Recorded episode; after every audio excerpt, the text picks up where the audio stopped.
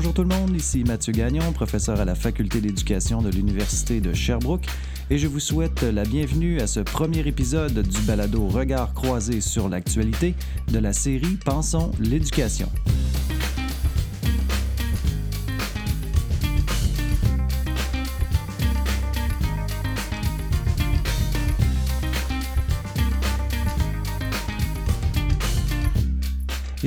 Premier épisode du nouveau balado Pensons l'éducation, regard croisé sur l'actualité. J'ai bien hâte de voir le résultat et quelle sera la dynamique des échanges. Aujourd'hui, pour lancer les activités du balado, euh, je discute avec trois enseignants du secondaire. La première enseignante qui est avec nous s'appelle Nadia Bélanger. Elle enseigne l'éthique et culture religieuse à l'école secondaire des Hauts-Sommets, située à Saint-Jérôme. Elle est également formée en enseignement de social au secondaire, a été conseillère pédagogique en éthique et culture religieuse et poursuit actuellement des études de deuxième cycle en éducation. Ensuite, nous avons avec nous Étienne Bouchard, qui est un enseignant d'éthique et culture religieuse au pavillon Wilbrod Dufour, situé à Alma. Étienne est également formé en enseignement du français au secondaire et possède une maîtrise en sciences de l'éducation. Finalement, avec nous, euh, Sébastien Hiergeau, qui est un collaborateur de longue date avec qui j'ai écrit des articles et un livre, entre autres, est un enseignant de philosophie à l'école secondaire Les Etchemins, oui, la philo avec des ados. Il possède un baccalauréat en enseignement de la morale et de l'histoire, un baccalauréat en philosophie et une maîtrise en philosophie de l'éducation. J'espère que ce premier épisode saura vous plaire, susciter votre intérêt à un point tel que vous souhaiterez écouter les prochains épisodes qui, idéalement, devraient être diffusés aux deux semaines. Alors, c'est parti.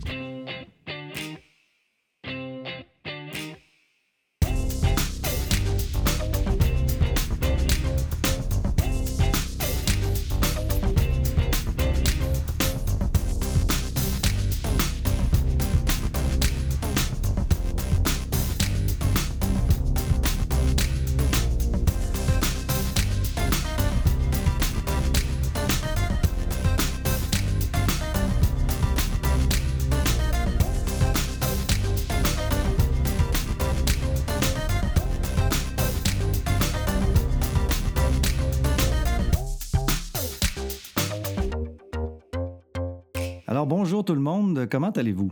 Ça va bien. Ça va bien, Mathieu? Ça va très bien, merci. Ça va bien.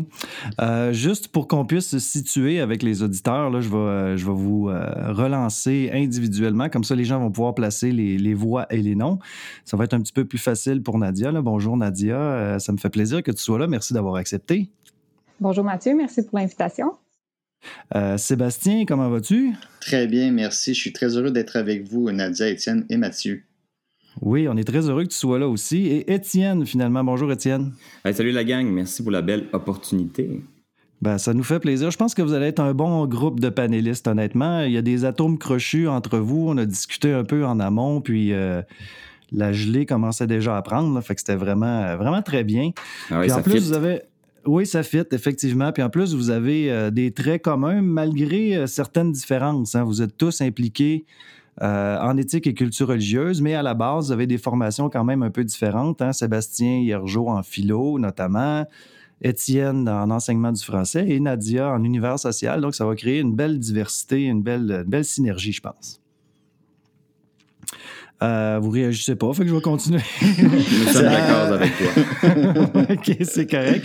Euh, Aujourd'hui, on va aborder l'actualité à partir de trois blocs, hein, puis on va prendre une pause entre chaque bloc. Euh, le premier bloc va concerner évidemment l'éthique et culture religieuse. Euh, c'est sûr que moi, c'est une des préoccupations que j'ai. Je pense que vous l'avez aussi, vous la partagez aussi. Euh, puis on voit qu'il y a quand même des, euh, des, des articles des, qui sont publiés, il y a des textes assez régulièrement sur cette question-là. Ensuite, dans le deuxième bloc, on va aborder toute la question des savoirs essentiels en temps de pandémie. Je pense que vous avez des choses à dire aussi là-dessus. Et finalement, peut-être un petit mot sur le vote de grève de la CSQ. Est-ce que ça vous va comme planning? Yes. Parfait pour C'est moi. parfait. Excellent. Alors, en masse de stock à dire. Parfait. Ben, tant mieux, tant mieux. Comme ça, je vais parler moins.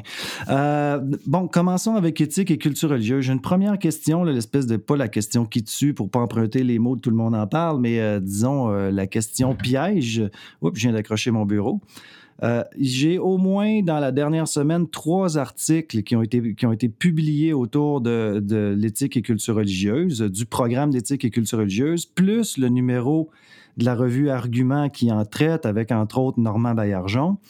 Et euh, il y a un avis du Conseil supérieur de l'éducation qui vient tout juste de sortir, c'est tout chaud, tout chaud, on n'a pas eu le temps de le lire encore, sur cette question-là. Alors, vous allez m'expliquer comment, qu'est-ce qui, euh, explique, euh, d'après vous, que d'un côté, on parle régulièrement du programme d'éthique et culture religieuse, mais que de l'autre côté, on, semble avoir l'impression que c'est une, matière qui est largué euh, à la moindre occasion dans certaines écoles euh, euh, pour être remplacé par toutes sortes de choses. comment ça se fait que d'un côté, c'est comme une petite matière, puis en même temps, ça fait couler autant d'encre? Vous expliquez ça comment, vous autres? Je peux commencer, Mathieu? Oui, vas-y, Nadia. donc, c'est difficile à répondre parce qu'on vit tous je pense, la situation différemment, là, dépendamment le milieu dans lequel on est. Par contre, il y a quand même consensus euh, auprès des enseignants, c'est-à-dire que dans les milieux, ce qui arrive, c'est quand on regarde les grilles matières, euh, souvent, si on a des périodes à aller récupérer ou à aller gruger, on va aller euh, prendre ces périodes-là dans les petites matières, comme parfois on les appelle, donc les mm-hmm. arts, l'éducation physique, le monde contemporain, éthique et culture religieuse. Et donc, on se trouve tout le temps face à la même situation. On a l'impression euh, que malgré qu'on reconnaît l'importance de ce cours-là, euh, le cours est aussi euh, parfois rapidement mis de côté au grille horaire. Le, temps qui est consacré est parfois aussi plus court. Donc, ça fait partie du problème.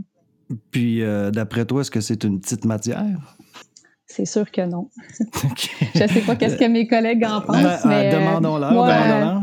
En fait, ouais, vas-y, Sébastien. Tu, vois, moi, euh, dans, dans, mon milieu, c'est complètement l'inverse. Nous, euh, je sens que c'est vraiment valorisé euh, éthique et culture religieuse, même que on a rajouté des cours en secondaire 5 pour, pour les élèves. Alors, il y avait seulement deux périodes. On a monté à quatre périodes pour éthique et culture religieuse, euh, entre autres aussi pour faire euh, l'éducation à la sexualité, mais aussi pour donner plus d'espace de dialogue, plus d'espace de réflexion pour les élèves. Alors, je pense que ça, ça change d'un milieu à l'autre. Nous, on mm-hmm. c'est pas c'est pas nécessairement ça, mais il reste que euh, ce qui est véhiculé dans les médias, on en parle beaucoup, mais c'est souvent loin de ce qui se passe dans la réalité des écoles. Des, écoles, c'est ça. On, va parler de ce qui se passe dans les écoles, il va y avoir des points de vue, des lettres ouvertes, des parents qui vont prendre position, mais quand on rentre dans la salle de classe, c'est souvent complètement autre chose. Puis je pense que c'est peut-être une des raisons pour lesquelles on en parle beaucoup, puis il se passe pas grand-chose, parce que quand on en parle, on n'en parle pas de ce qui se passe réellement dans les classes. Puis je pense que c'est un petit peu la, la, différence qu'il y a entre les deux. Tu parler de quelque chose et parler... Euh, euh, en, connaissance de cause, c'est pas toujours la même chose. Euh, est-ce que c'est est-ce que c'est euh, un cas particulier chez vous? Je ne sais pas. Je, me souviens qu'il y avait une étude qui avait été faite par l'Association québécoise d'éthique et culture religieuse qui mentionnait que dans plusieurs cas, principalement sur l'île de Montréal par, ailleurs, mais le, cours d'éthique et culture religieuse, la, la, grille horaire, ou en tout cas les heures qui sont dédiées à ce cours-là sont peu respecté au final dans plusieurs institutions? Je ne sais pas, est-ce que c'est le cas au Lac-Saint-Jean aussi? Comment, comment ça se passe chez vous? Ben, moi, je pense que. Puis, tu sais, je veux mettre juste à mettre en contexte. Moi, j'ai été formé en enseignement du français, puis ça fait peu de temps que, j'enseigne l'éthique et culture religieuse, même si euh, j'avais un intérêt pour la pratique du dialogue philo euh, dès, ma formation initiale. Mm-hmm. Moi, ce que je remarque, c'est que je viens d'un je viens d'un milieu où l'éthique a été enseignée pendant plusieurs années sous forme de modules. Parce que moi, je suis dans un programme de sport individualisé où les élèves pratiquent une, discipline sportive. Puis là, pendant plusieurs années, là, il y avait comme quatre modules à faire en éthique euh, en, fonction de certaines thématiques. Ils travaillaient ça tout seuls sur leur bureau. Quand ils avaient terminé, ils faisaient un examen, puis euh, ils passaient à l'autre. Puis euh, ça a fait que ça fait que la grille horaire qui est réservée à l'éthique, des fois, c'est surprenant je dirais négativement, parce que moi, je me retrouve des fois à avoir des groupes euh, une heure et demie par deux semaines. Ouais, c'est ça, ça fait pas beaucoup au final. Hein? Puis une heure et demie, là, c'est euh, d'un coup. Là. Je les vois une heure et demie, deux fois 45 minutes d'un coup. Puis après ça, je les revois pas pendant deux semaines. Fait que ah. c'est sûr que ça rend la, ça, ça, rend la dynamique très difficile, surtout quand on s'engage dans la création d'une espèce d'espace public où on veut travailler euh, oui, des habiletés de pensée, mais aussi une ouverture à l'autre, une, pratique ben dialogique qui fonctionne. Ça met des défis quand même assez sérieux. La délibération, on sait par ailleurs que selon certaines études, notamment Serge Robert, euh, si on fait pas ça régulièrement, à toutes les semaines pendant une heure, euh, les, retombées les, au niveau des apprentissages sont beaucoup moins importants. Mais j'ai cru comprendre, Nadia, que tu trouvais ça quand même euh, désolant, le, tableau que vient de, peindre euh, Étienne. Tu veux réagir là-dessus? Oui, mais ben, en fait, c'est ce que je disais au départ, que moi, je suis, je suis dans le dans le même contexte que Sébastien, c'est-à-dire que dans mon école, c'est très valorisé, euh, mes collègues m'appuient, toutes les périodes sont là, sont à la grille horaire. Par contre, ce que j'entends auprès de mes autres collègues des différentes commissions scolaires, c'est un peu la réalité de Sébastien, d'Étienne, excusez-moi. Donc, c'est ça qui est désolant, c'est de, on peut pas, euh, on peut pas arriver là, à, mettre en place un dialogue qui est sain, euh, qui mène à une réflexion qui est, qui est soutenue là, euh, quand on a 1h30 avec les élèves là, sur deux semaines. Sur deux semaines, oui, c'est ça. Maintenant, je, je, vous amènerai peut-être un petit peu ailleurs. on sait que le programme d'éthique et culture religieuse est en refonte. Il y a eu des consultations, des mémoires, etc., etc. Euh, c'est quoi vos attentes par rapport à, cette réforme-là? Vous avez des craintes, euh, des, espoirs, euh, des attentes? comment, comment vous voyez la chose? Ben, si je peux, Vas-y, vas non, vas-y, tiens. Et qu'on est poli. ben, moi, je dirais que je, suis partagé. Là. Je pense que j'ai beaucoup d'espoir parce que je me dis... je me dis qu'il y avait une grande, grande place qui était accordée à, la culture religieuse. Puis des fois, moi, dans ma pratique, d'enseignant de philo, je m'y retrouvais des, fois un peu moins. Euh, que, admettons, quand je vois éco-citoyenneté, quand je vois éducation à la sexualité, développement de soi, relations interpersonnelles, je me dis qu'il y a un bon filon quand même. Euh, mais ma grande préoccupation, c'est qu'on se retrouve avec une espèce de, de cours fourre-tout, un peu comme c'était en train de devenir parce qu'on ajoutait toutes sortes de choses à la pièce euh, par-ci, par-là. Puis évidemment, ben, plus on ajoute de thématiques, probablement comme, comme j'ai vu ce que le ministère a l'habitude de faire, puis on va ajouter de contenu. Puis avec la, grille horaire qu'on a souvent, ben là, ça va nous rendre, ça va nous rendre vraiment la, la tâche difficile, surtout si notre objectif premier, c'est d'amener les jeunes à mieux penser ensemble. Surtout si notre objectif premier, c'est d'amener les jeunes à mieux penser ensemble, mais en étant aussi dans la compassion et dans l'ouverture à l'autre. Je me dis qu'on a un méchant défi si on se met trop de contenu. Là. on va passer à côté de l'objectif. Parce que le risque, le risque, ce serait de se centrer uniquement sur euh, la transmission des contenus. Ce serait ça un peu? Ben exactement. Euh, exactement. Puis je pense que je, suis un peu dans le même sens qu'Étienne. L'idée que ça devienne un fourre-tout puis qu'on on mette beaucoup d'importance sur les connaissances, je pense que ça risque d'éluder ce qui est central pour moi dans le programme, qui est le dialogue.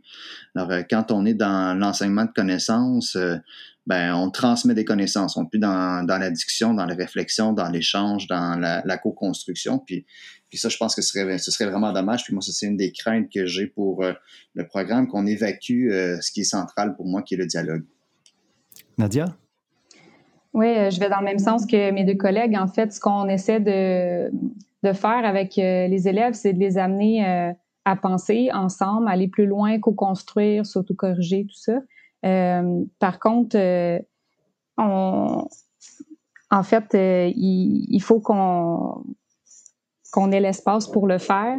Euh, et il faut que ça passe par euh, différents types de, de, pensées. Il faut que les élèves euh, fassent appel à leur pensée critique, euh, qui cherchent un peu, on, on, cherche la vérité avec la pensée critique. Il faut qu'ils fassent appel à leur pensée créatrice, euh, qui donne du sens habituellement à ce qu'on vit, à ce qu'on est en train de dire.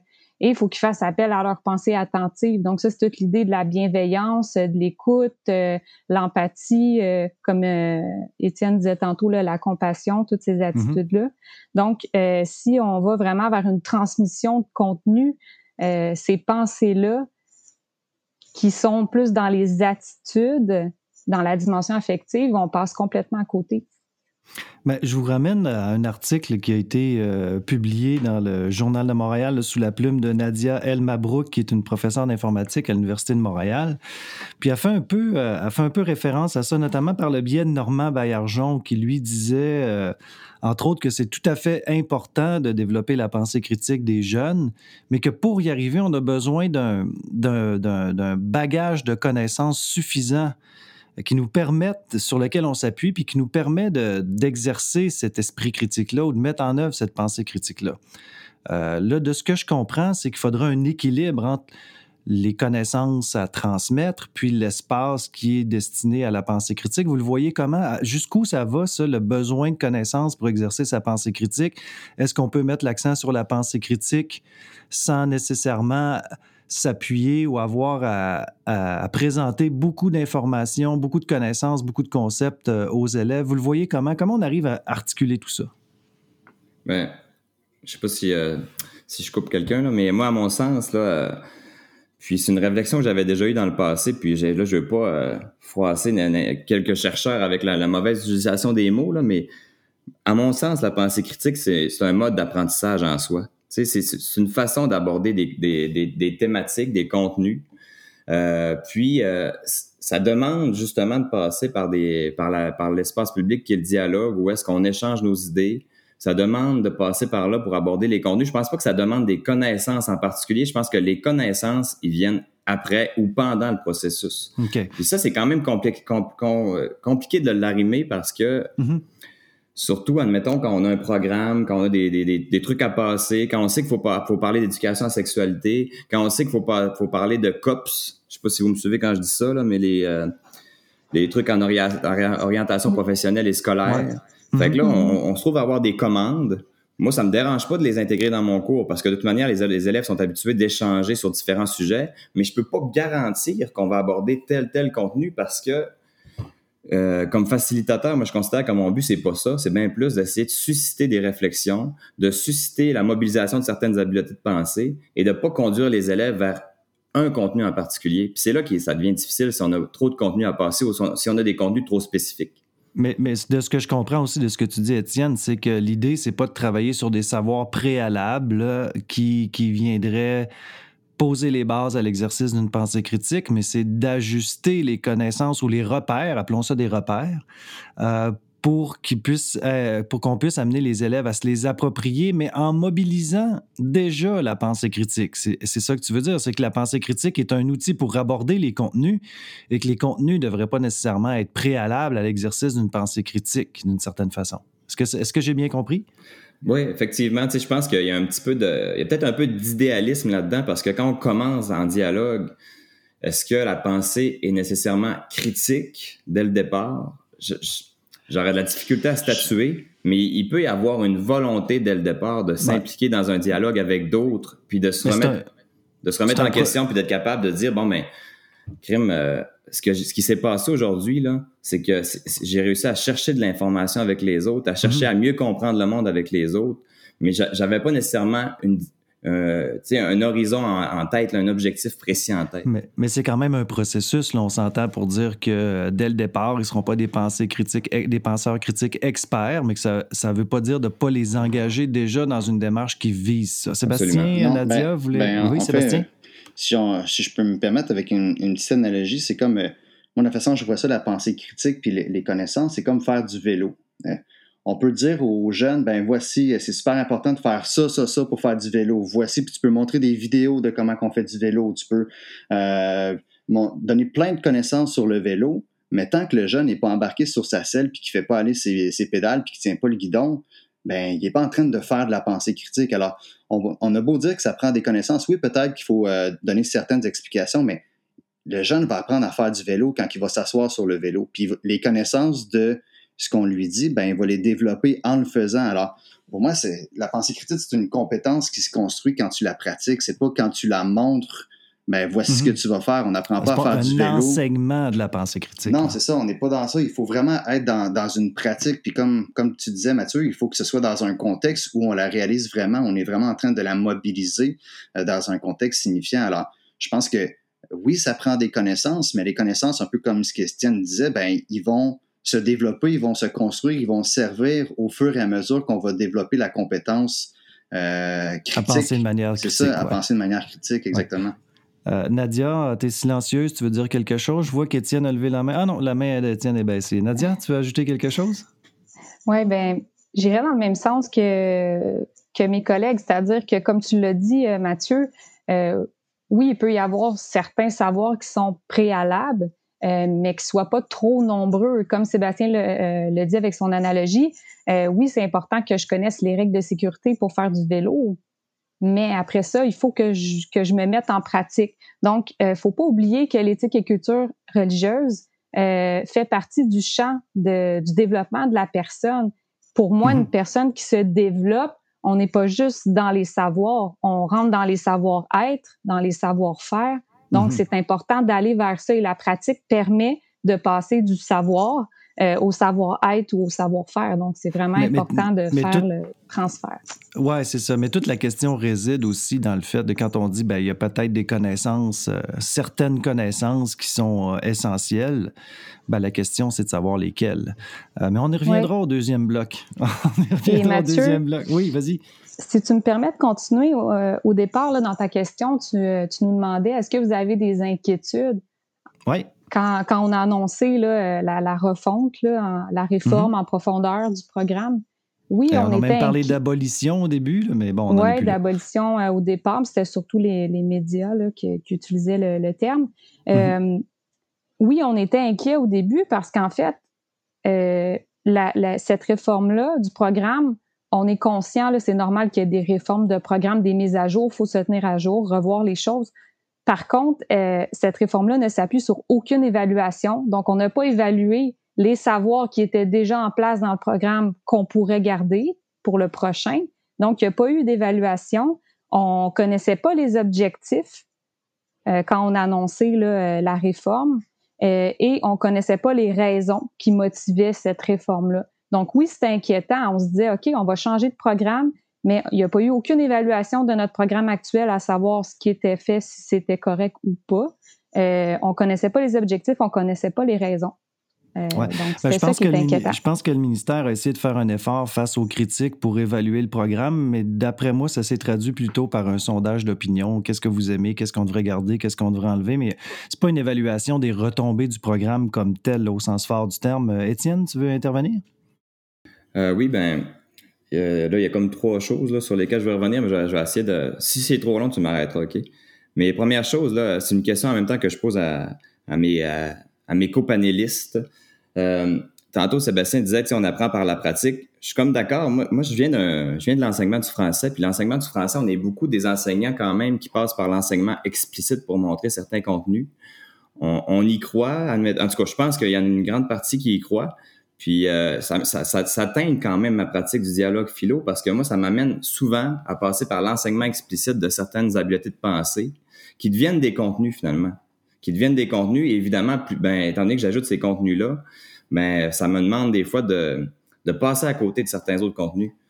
Puis ma question, c'est toi, est-ce que Sébastien ou Nadia, est-ce que vous avez tendance à faire ça, de passer par l'enseignement explicite, préalable ou pendant la pratique de certaines habiletés de pensée?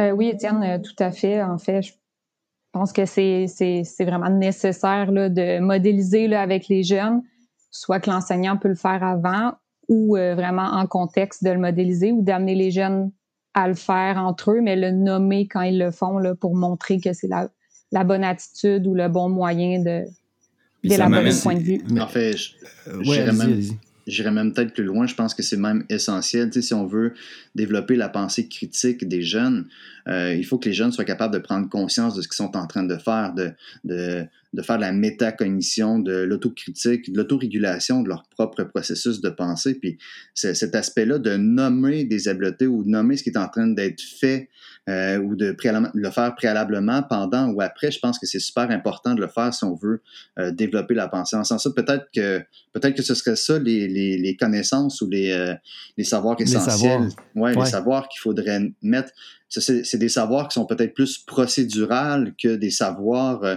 euh des, des, connaissances qu'on peut avoir en, en sens ça. Peut-être que ces connaissances-là, ces savoirs-là sont différents puis sont essentiels. Moi, moi je le crois vraiment puis je pense que c'est important de le faire de cette façon. Mais, mais, ça reste des savoirs parce que il y a des gens qui disent, euh, par exemple, genre, je les nommerai pas, mais je pourrais, là, mais qui disent, ben là, quand on fait ça, on pense pas dans une discipline. Euh, les, les, savoirs sont disciplinaires. Or, ça, ce n'est pas disciplinaire. Mais pour moi, ça reste quand même des contenus puis des savoirs. Je veux dire, qu'est-ce que c'est telle habileté? Euh, comment on fait euh, une analogie, une définition, comment on identifie des conséquences, on dégage un présupposé, etc., etc. Pour moi, ce sont des, des, éléments d'enseignement. Puis, effectivement, peut-être que, euh, mais là-dessus, bon, j'avance non masqué, là, mais peut-être que dans ce contexte-là, un peu d'enseignement explicite, c'est pas nécessairement mauvais en soi.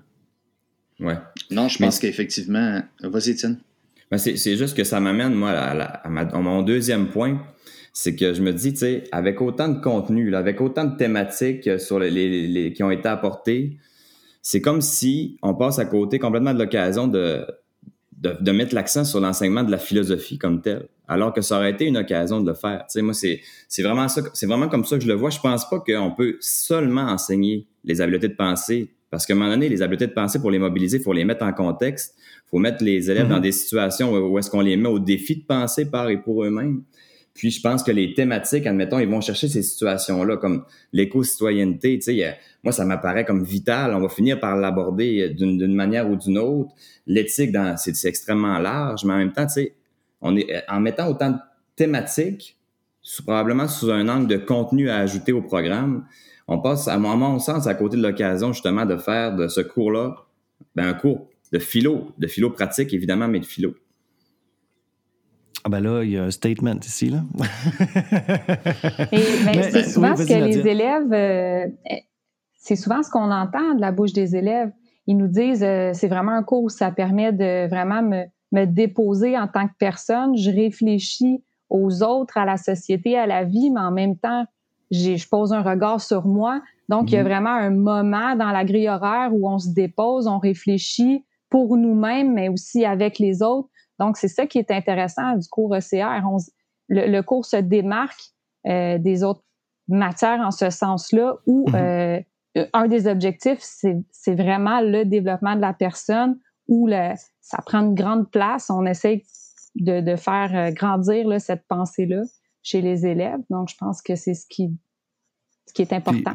Peut-être une dernière intervention là-dessus, Sébastien. Je pense que c'est toi qui as ouvert la bouche. Hein? Euh, oui. Euh, ben, ben, je pense que oui. Puis même que les élèves, c'est. Euh, moi, j'ai mes élèves qui disent le, cours de CR, c'est le cours qui me sert le plus dans ma vie. C'est le cours qui. Ça arrive souvent, ça. Oui, qui fait, qui fait le plus de sens pour eux parce qu'il y a des des implications, il y a des, retombées concrètes, directes dans ce qu'ils vont faire. Ils vont être capables d'appliquer ça dans la vie de tous les jours, dans le dans leur souper avec leurs parents, dans les discussions avec des amis. Ils vont être capables de tout de suite réinvestir ça, puis ça fait beaucoup de sens pour eux, alors que des fois, une formule mathématique ou un concept historique, pour eux, c'est complètement détaché. Alors pour eux, hmm. pour, les élèves, ça donne beaucoup de sens de pouvoir faire ça, puis ils voient, ils voient les retombées. Euh, euh, directement dans leur vie de tous les jours. Euh, je vais vous amener sur un terrain un peu glissant parce qu'il y avait un article de Marc-Antoine Johnson qui disait que ben, face à la polarisation des idées, etc., ce qui serait important, c'est de ramener la philosophie. On a absolument besoin euh, d'une culture philosophique, et puis qu'en ce sens-là, la philo pour enfants et adolescents serait un levier. Je vais y revenir tout à l'heure, mais de ce que je comprends, c'est que vous êtes d'accord avec lui.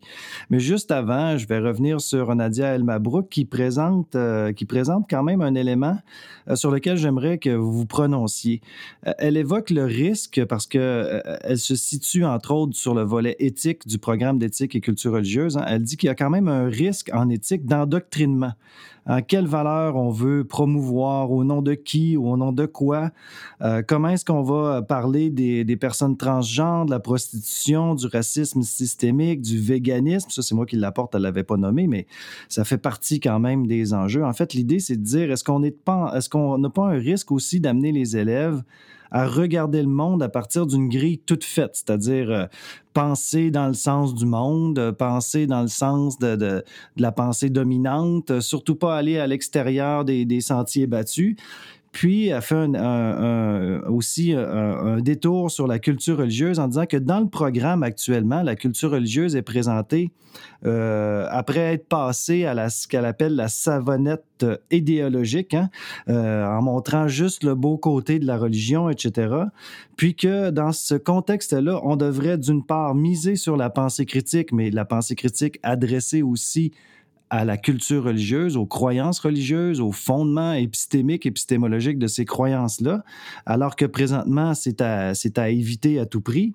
Puis elle dit qu'on devrait non pas chercher la reconnaissance de l'autre en supposant que toutes les, toutes les différences sont acceptables, mais plutôt d'être dans une recherche critique avec l'autre. Elle parle d'une d'une forme de, de, critique qui est plus euh, collaborative, euh, qui vise euh, à, établir, ou en tout cas à, s'engager dans une recherche de vérité sur le monde. Comment vous voyez ça, le rapport à la religion dans le contexte, en lien avec la pensée critique? Est-ce que vous voyez un risque aussi d'endoctrinement en éthique? Comment vous vous positionnez, vous, en tant que praticien, par rapport à, toutes ces notes de prudence qui sont évoquées par Elma Brook? Ben, premièrement, Mathieu, c'était vraiment une longue mise en contexte, je viens de te le dire. Mais, euh, mais ça, ça, te ressemble à Mais euh, admettons que j'évite la question de la religion, je vais, la, laisser à mes collègues, là, mais moi, je pense je le vis au quotidien. Je pense qu'il y a effectivement un, risque, si on n'est pas vigilant, euh, d'endoctrinement ou d'essayer de, conditionner les élèves vers certaines idées, surtout quand ces idées-là, ils nous sont chères ou ils nous semblent tellement tellement justifié, on a tellement travaillé à leur élaboration dans notre tête. Tu sais, je prends l'exemple, mm-hmm. admettons que je parle des changements climatiques. Moi, j'ai personnellement tellement lu là-dessus, je m'y intéresse, puis je pense, tu sais, comme notre rôle de citoyen, j'y crois fermement qu'on a un rôle à jouer, tu sais, au quotidien dans des petits gestes. Mais en même temps, si je commence à faire ce discours-là en classe, est-ce qu'on peut appeler ça de l'endoctrinement? Ben oui, tu sais, dans un sens. Je suis en train d'envoyer mon idée comme si c'était la vérité. Puis il y a ce risque-là, surtout quand on s'emballe dans des idées qui nous plaisent. Puis c'est peut-être pour ça, entre autres, que, tu sais, je reviens à ta première question du début de la rencontre, là, tu disais pourquoi, ça, pourquoi on en parle autant d'éthique et culture religieuse? Mais parce que, veux, veux pas, dans ce cours-là, on aborde plein de choses qui, qui rentrent dans, dans les valeurs familiales, qui rentrent dans l'individualité, qui rentrent dans l'identité aussi. Le sens. Oui, le sens, exactement. Puis si on fait pas attention, il y a quand même un danger de, de conflits, de sortir des choses, d'endoctriner, de, de, manipuler, même si on juge que c'est pour des bonnes raisons. Mais je pense qu'il faut, faut, y faire attention, mais je pense aussi qu'il y a des solutions pour éviter que ça arrive. Mais je vais laisser à mes collègues le soin de les expliquer. De, de, présenter les solutions. Je veux juste te dire en passant, Étienne, que toute euh, ta diatribe sur mon introduction, ça va être coupé au montage. ah, OK, c'est bon. Je sais pas si euh, Nadia ou Sébastien voulaient réagir là-dessus. Ben, euh, Nadia, tu veux-tu y aller ou... Comme tu veux, Sébastien. Je me, lance. Alors, je pense que dans, dans tout ça, je pense que c'est vrai qu'il y a toujours un danger de euh, vraiment d'endoctriner, mais il y a une posture aussi qui est importante euh, en tant qu'enseignant en éthique et culture religieuse, qui est d'ailleurs enseignée, qui est inclus dans le programme. C'est pas une, posture qui, euh, qui évite tout problème, ça, ne se met pas à l'épreuve, tout, c'est pas la panacée, mais c'est quand même une posture qui permet de mettre tu parles de la posture d'impartialité. Oui, la posture d'impartialité. La posture où que, ben, on ne va pas présenter seulement un point de vue. on ne sera pas dans la présentation de ce que moi je pense, mais on va être vraiment dans présenter les différents points de vue, voir les avantages de l'un, les avantages de l'autre, mais aussi les désavantages de l'un puis les désavantages de l'autre, puis voir qu'est-ce que ça a comme impact sur soi, qu'est-ce que ça a d'impact sur les autres, qu'est-ce que ça a comme impact sur l'environnement ou sur quelqu'un qui n'a pas rapport dans la situation. Fait c'est vraiment une posture qui est importante. Puis à travers tout ça, je pense qu'il y a des outils, euh, Étienne en parlait des outils, mais on n'est pas dans une dans une posture où on veut transmettre, mais on est dans une posture où on veut questionner, on veut amener les jeunes à réfléchir. Alors, on n'est pas en train de dire voici ce que vous voulez penser on questionne les élèves sur qu'est-ce qui pourrait valoir la peine de penser. Alors, Mais juste, juste, juste, pour faire du pouce sur le, ce qu'Étienne disait, est-ce qu'il n'y a pas aussi une sorte de danger de manipuler par le questionnement? Parce que les profs maîtrisent quand même les rouages de l'argumentation, euh, ils ont fait une longue réflexion sur la question, on parlait de l'éco-citoyenneté, ça peut être le véganisme, le racisme systémique, ça peut être toutes sortes d'éléments comme ceux-là. Euh, est-ce que l'enseignant doit être aussi vigilant par rapport à sa propre propension, propension pardon, à utiliser le questionnement dans le but d'amener les élèves à penser comme ils pensent? Oui, tout à fait. Je pense que c'est. Euh, Vas-y, Nadia. En fait, Mathieu, euh, si, si je retourne ta question, Bien, je dirais que justement, si l'enseignant a bien formé ses élèves, du moment que l'enseignant va dévier de la posture, parce que l'enseignant en éthique et culture religieuse est censé être ouvert au point de vue des autres, donc de ses élèves. Il va se faire ramener à l'ordre. L'élève va se faire, l'élève va, va ramener à l'ordre l'enseignant l'enseignant va s'auto-corriger et on continue le cours. C'est comme ça, on est dans l'ouverture. Mais, quel genre de citoyen on est en train de former, Nadia? Ça n'a aucun sens. Ramener à l'ordre un enseignant, quand même. oui, la posture est assez euh, différente peut-être euh, de ce qu'on est habitué de voir ou d'entendre. Par contre, euh, s'il y a un risque, ben il faut se questionner, oui, s'il y a un risque. Puis après ça, s'il y a un risque, est-ce que ça vaut la peine de prendre ce risque-là? Dans notre vie, on prend plein de hmm. risques calculés, on calcule les pour, les contre. Moi, je pense que prendre le risque, oui, ça vaut la peine pour ce cours-là. C'est un beau risque, vraiment. Hmm. Euh, en éthique et culture religieuse, ce n'est pas vrai que toutes les idées se valent. Dans, dans notre posture, il euh, faut construire sur des bases communes. On est en train de construire des futurs citoyens. Euh, c'est clair, si on prend par exemple l'égalité homme-femme, c'est une valeur commune. C'est l'enseignant va défendre cette valeur-là. Euh, si un élève s'oppose à, cette valeur-là en classe, on va tenter de le convaincre qu'une valeur qui est importante ici pour notre société, c'est l'égalité homme-femme. Euh, Étienne et Sébastien? Ben, tu sais, c'est ça. Puis, euh, je, t'écoute, Nadia, puis je me dis, tu sais, c'est vrai, l'égalité homme-femme, c'est fondamental. Mais c'est, je trouve que ça, vient, ça devient quand même difficile des fois de savoir qu'est-ce qui est un, une base commune qui, vaut, qui, est nécessaire que je, faut, que je défende comme enseignant, puis qu'est-ce qui ne l'est pas? Puis tu sais, là, en ce moment, je pense que hmm, l'égalité homme-femme, c'est assez, clair, là, mais il y, a des, il y a des situations que c'est moins clair. Tu sais, admettons qu'on... Plutôt cette année, je parlais de théorie du complot avec les élèves, je pense que le contexte était bon pour ça. Puis là, whoop, euh, il y a toutes sortes d'idées qui sortaient, puis des fois, je me disais, quand est-ce qu'il faut que j'intervienne drastiquement pour dire que ça tient pas la route ou que ça n'a pas de sens ou... Euh, sais, par le questionnement, des fois, on y arrive, mais des fois aussi, euh, les jeunes, ils sont pas nécessairement ouverts à se remettre en question. Puis c'est pour, ça que, mm-hmm. pour ça que c'est un travail qui est de longue haleine. C'est pour ça que des fois, les plages horaires qu'on a nous permettent pas de faire des, des discussions qui, qui, qui amènent à faire ces remises en question-là. Puis, euh, tu sais, pour la, le risque dont on parlait tantôt de manipuler tout ça, je pense que ça, ça me ramène, moi, à cette idée-là importante que oui, il faut enseigner à bien penser, mais bien penser, ça peut être aussi une arme.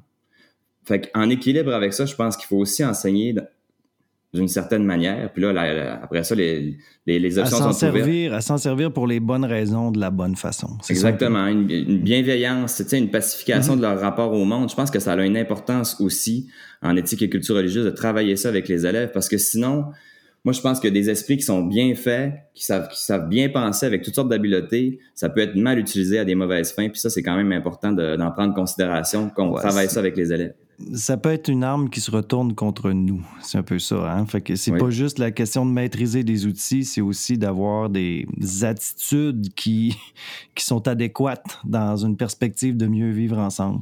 Euh, Sébastien. Euh, je sais plus trop. Je pense que je vais y réfléchir. Je vais passer mon tour. Je reviendrai plus tard. Donc là, ce que je comprends, c'est que personne ne veut se lancer sur le terrain de la culture religieuse. C'est correct. Ben, ben, euh, je, ah, ben, moi, je, suis, prête à me lancer, Mathieu. Vas-y, Nadia. Ben, en fait, c'est moi, je dis, on se rentre la tête dans le sable si on pense que les élèves et les enseignants sont soit des croyants ou des, je vais dire, euh, des des, personnes rationnelles, des athées. Euh, comme s'il n'y avait rien entre les deux, là, que c'était c'est bipolaire, les, cette patente-là. Oui, comme s'il n'y avait rien entre les deux, comme si on pouvait faire euh, comme un peu une, une, séparation là, euh, à, l'intérieur de nous entre nos croyances et notre rationalité. Donc, c'est de se mettre un petit peu la tête dans le sable. les élèves emportent des croyances, les enseignants qui enseignent le cours emportent aussi. L'important, selon moi, c'est d'entrer dans le dialogue et d'en discuter de ces croyances-là.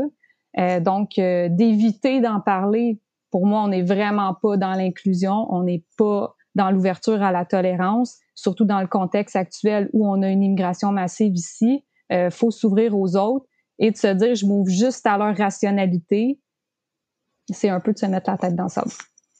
Sébastien, je pense que tu voulais peut-être t'avancer un petit peu. Non, euh, ça va. OK.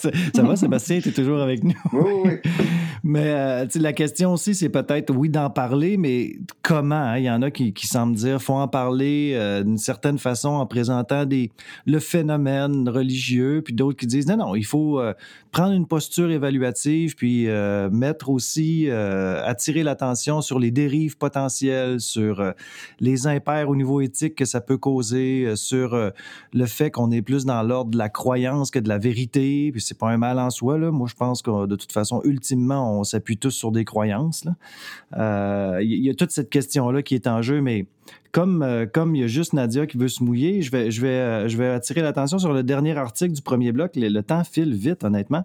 il, y sous la plume de Sylvia Galipo dans la presse, il était question d'une pétition qui a été, a été déposée par la coalition Édusex.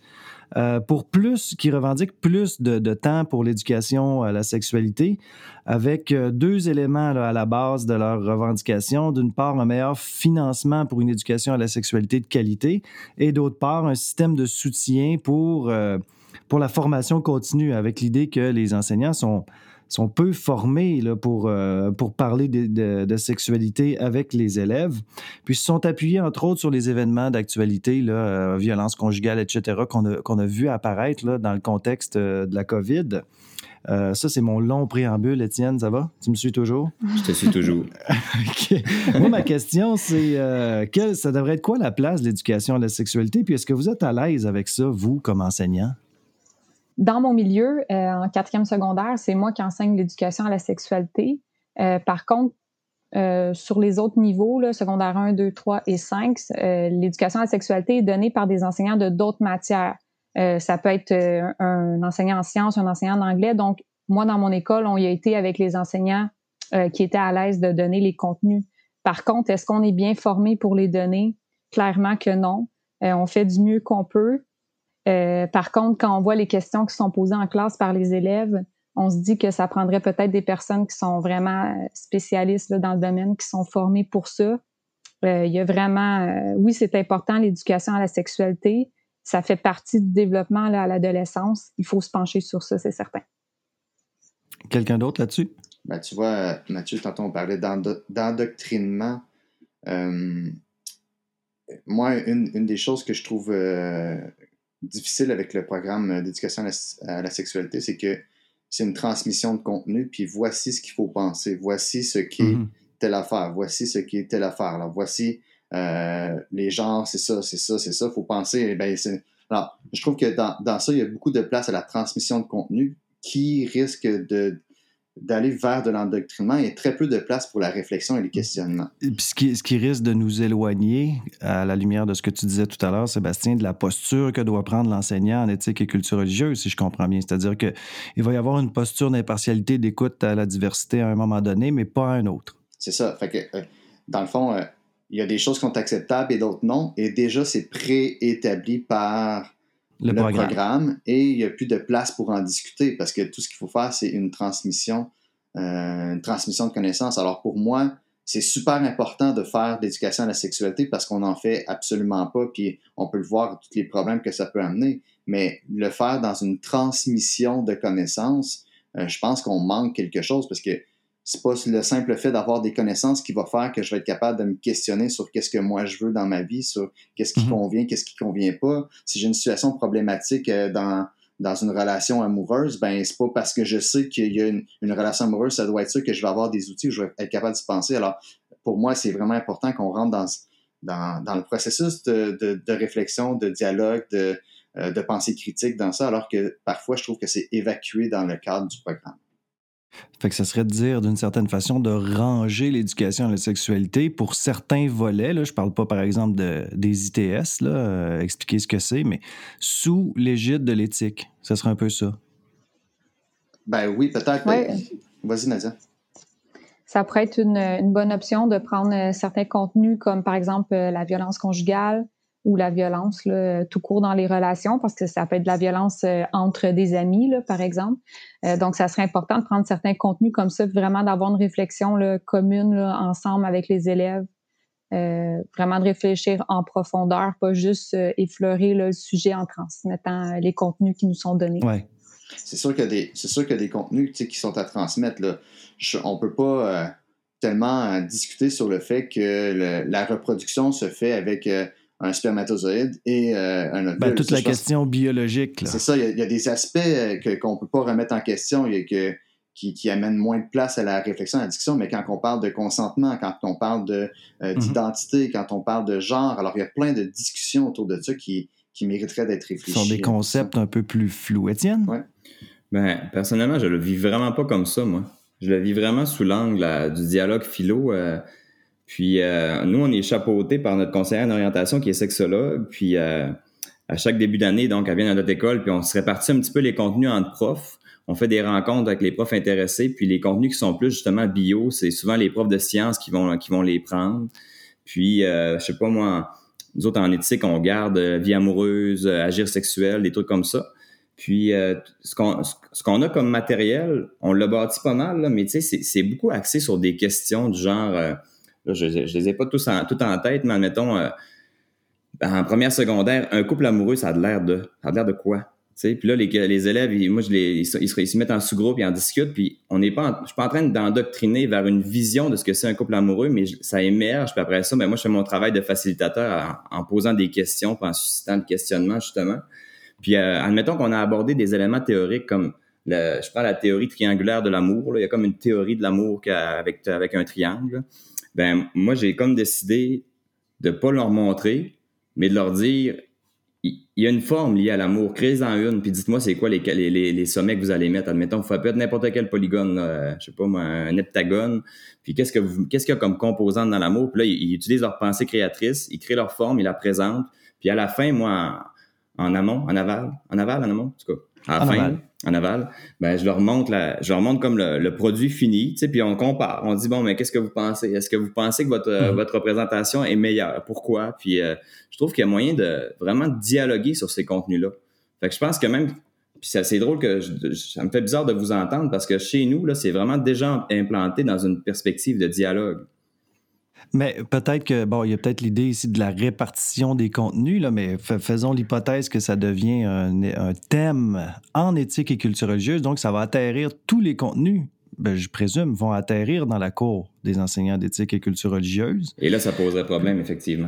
Puis là, ça pourrait poser problème. Puis, tu sais, toi, tu dis, on a un spécialiste, on se répartit les contenus. Ben, peut-être que c'est une façon de travailler qui est intéressante et pertinente. Si on, si on enlève ça, on le met dans un programme d'éthique et culture religieuse qui serait renouvelé, là, qui s'appellerait, je sais pas moi, éducation à la citoyenneté ou je sais pas trop. Euh, maintenant, il faut ajouter à ça aussi euh, l'expertise. Euh, il y a la citoyenneté numérique. Euh, il y a la citoyenneté juridique. Est-ce qu'on va, est qu'on va avoir besoin d'un expert pour chacun de ces contenus-là? Euh, pour nous aider, comme la sexologue vous aide à répartir, puis à comprendre, puis à expliciter avec les élèves. Il me semble que la charge risque d'être grande pour les enseignants d'éthique et culture religieuse. Est-ce que je me trompe ou... Euh? Ah non, ça m'apparaît évident aussi. Non, tu ne te trompes pas, Mathieu. Là, vraiment, là, on, à date, ce qui est proposé, là, c'est huit thèmes. Euh, huit, euh, je vais dire, gros thèmes, là, parce que justement, on se questionne comment on va être formé euh, pour, ben, pouvoir, une bonne question. Pour, pouvoir couvrir tous ces thèmes-là. Ben, je dirais une formation de 4-5 heures, ça devrait être bon. OK, c'est beau. si on en a une déjà, c'est bon. ben oui, oui c'est ça. On va prendre ce qu'il nous donne. Euh, je vous propose de faire une petite pause, puis on revient avec euh, le bloc 2, euh, si ça vous convient. Vous êtes toujours disposé à continuer? Très dispo. Yes. Oui. OK, alors prenons une petite pause de quelques secondes.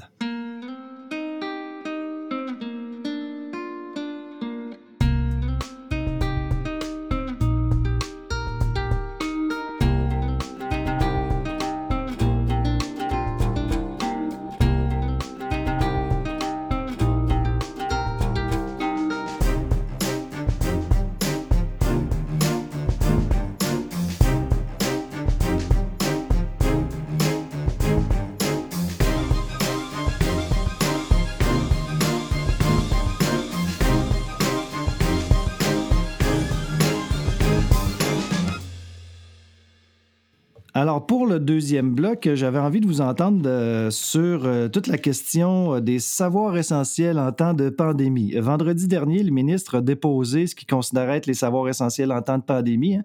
Ce qu'on a vu, c'est qu'il a récupéré un peu de, l'échelle de progression des apprentissages, puis a pris un surligneur pour dire quel savoir était essentiel en temps de pandémie, sur quoi on devrait attirer notre attention.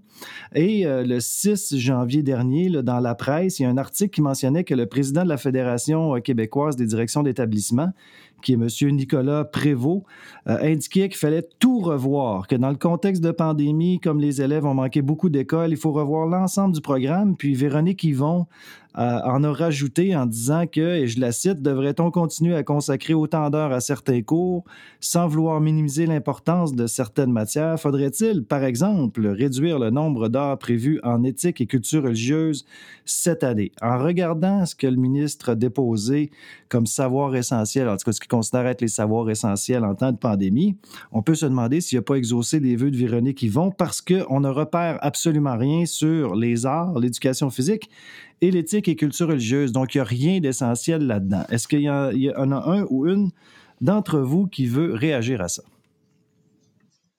En fait, pour euh, nuancer tes propos, Mathieu, je ne pense pas que le, gouvernement a voulu dire qu'il n'y a rien d'essentiel. Euh, parce qu'il y a une phrase là, euh, en haut du document là, qui dit que c'est aux enseignants de juger ce qui est essentiel à l'intérieur. Donc, on comprend qu'il y aurait des contenus essentiels dans, nos programmes, mais euh, le gouvernement s'est pas prononcé. Donc, euh, moi, ce que je disais hors micro, c'est que j'ai de la difficulté à me détacher de l'émotion souvent par rapport à ça. C'est du déjà vu. Euh, le gouvernement cible des contenus qui sont essentiels, mais jamais dans les petites matières, comme on dit. Donc, je vous donne un exemple. Pour le français de quatrième secondaire, le gouvernement a ciblé deux modes de discours essentiels qui sont la justification et l'argumentation. Pourtant, on retrouve ces deux modes de discours-là en éthique et culture religieuse aussi, qu'on appelle les moyens pour élaborer le point de vue, mais on les a pas ciblés comme essentiels en éthique et culture religieuse, alors qu'on parle exactement des deux euh, des deux mêmes modes, la justification et l'argumentation. Pourquoi on fait ça? Pourquoi ne pas avoir identifié également ceux qui sont dans le programme en éthique pour dire, ben, on reconnaît qu'on les traite à la fois en français et en éthique et que c'est important. Oui, peut-être euh, tu as raison de me rappeler à l'ordre parce qu'effectivement, c'est marqué dans le, dans le, document. Bien que le travail de priorisation vise plus particulièrement certaines disciplines, le ministère de l'Éducation rappelle que les autres matières et contenus obligatoires doivent continuer d'être enseignés mais qu'il appartient au personnel enseignant de déterminer les éléments à prioriser. Mais en même temps, il y a un discours là, qui, est, véhiculé de la part du gouvernement que ben, si vous êtes vraiment coincé, là, on va prioriser français, maths, sciences, euh, histoire, puis on va laisser de côté. Euh, alors que moi, personnellement, mais ça, c'est un avis personnel, j'ai plutôt le sentiment que l'éthique, c'est fondamental. mais je me trompe peut-être, c'est peut-être juste moi qui, est pas, euh, qui, prêche trop pour ma paroisse. Je sais pas, Sébastien, Étienne, vous avez quelque chose à dire là-dessus? Ben, moi, je trouve que c'est quand même drôle, cette idée-là d'essentiel. moi, ça toujours, ça me fait toujours drôle. C'est comme si, admettons, on disait OK, là, on a des disciplines, on a des savoirs, on les enseigne tous, mais là, on va cibler les essentiels. Puis si on réfléchit bien à cette idée-là, c'est comme si on disait que le reste n'est pas essentiel. Euh, puis moi, je me poserais la question, mais pourquoi on les enseigne d'habitude de bord? C'est déjà qu'on manque, les profs manquent de temps d'enseignement, puis on capote avec les élèves qui ont de la difficulté. Pourquoi on ne crée pas des espaces, justement, avec moins de contenu que les élèves qui ont de la difficulté pourraient finir par apprendre ce qu'ils ont à apprendre? Fait que moi, c'est ma, première réflexion quand j'entends le mot essentiel. Puis quand on parle de savoir essentiel aussi, là, tantôt on parlait de procéduraux, euh, des, des savoirs procéduraux. Puis là, il y a, aide-moi Mathieu, c'est les déclaratifs, je pense, quand on parle de quelque chose d'assez fixe, là, qui n'est pas un savoir-faire, mais un, savoir tout court. Là. Mm-hmm. Ben, quand, quand j'entends savoir essentiel, j'entends juste du contenu, justement. Des savoirs déclaratifs uniquement, comme si on, on oubliait que dans on a, on a fait un choix comme euh, système scolaire de développer des compétences. Puis par exemple, en éthique, développer des compétences, bien, ça demande la pratique, puis ça peut pas être ça peut pas être ciblé sous forme de savoir, mais ça demande quand même du temps. Je sais pas si vous me suivez. Ben, ben, oui, vas-y, Sébastien. Non, non, euh, en fait, je vais aller sur autre chose, fait qu'on peut continuer ça. Mais en fait, euh, c'est toute la question du choix des, des, euh, des savoirs qui sont, euh, qui sont, entre guillemets, priorisés en temps de compression, mettons, parce que, effectivement, ce que tu dis, Étienne, c'est ben, s'il y a des savoirs essentiels puis non essentiels, pourquoi on se consacre pas tout le temps sur les savoirs essentiels? Mais la question, c'est de savoir qu'est-ce qui est essentiel puis pourquoi, puis comment on arrive à le déterminer? Pourquoi, pourquoi certains savoirs identifiés là-dedans en mathématiques ou encore en histoire sont plus essentiels que d'autres savoirs qui sont en éthique? Par exemple, ou en éducation physique. Ou, je parle de toutes sortes de savoirs ou compétences, disons des compétences, là. mais sur la base de quoi on s'appuie pour dire que ce l'est ou ce l'est pas? Moi, c'est ça qui m'embête. C'est pas nécessairement. Puis le, rationnel derrière est pas explicité. Euh, le ministère nous dit pas nous avons euh, fait un travail euh, minutieux sur la base de tel, tel, tel critère pour arriver à déterminer qu'est-ce qui devrait être prioritaire en contexte de pandémie. Euh, pour moi, c'est pas clair. Je ne sais pas si pour vous autres c'est clair, mais pour moi, ça En, en fait, je, je te posé des questions euh, pourquoi les savoirs essentiels et, ainsi de suite, mais j'ai envie de, poser une autre question. Des, savoirs essentiels à qui ou à quoi? Ben voilà. Puis je pense que c'est une question fondamentale qu'on ne se pose pas. Là, on dit, ben voici, donnons des savoirs essentiels. Oui, mais c'est des savoirs essentiels en fonction de la discipline, jamais en fonction de l'élève ou du but de l'école ou du but du ben, programme. c'est ça, c'est ça, c'est ça. Pour, pour, moi, c'est pour moi ça c'est vraiment la question qui est derrière, puis on devrait poser même avant de, de voir c'est quoi les, les, savoirs essentiels, même si on n'est pas en temps de pandémie, parce que tu regardes l'ensemble des programmes, ben ok, on dit que c'est des savoirs essentiels pour le français, pour les mathématiques, mais en quoi c'est essentiel pour pour le citoyen, pour l'individu. Pour le citoyen ou pour les visées de euh, socialiser, instruire, qualifier. Alors, moi, je pense que c'est ça la question qu'il faudrait se poser. Puis, en ce sens-là, si on dit que euh, c'est ça qu'on veut placer comme savoir essentiel, ben, c'est la question qu'on pose pour déterminer le savoir essentiel. Ah, ben, c'est là que, peut-être que l'éthique va justement prendre plus de place. on va peut-être se retrouver avec des, autant de périodes qu'en français ou en thématique, euh, espérons-le, ça arrivera jamais, mais si on se pose la question. rêvons, rêvons. Essentiel à qui ou essentiel à quoi? Ben, si on se pose cette question. Aussi, ouais, en vue de quoi?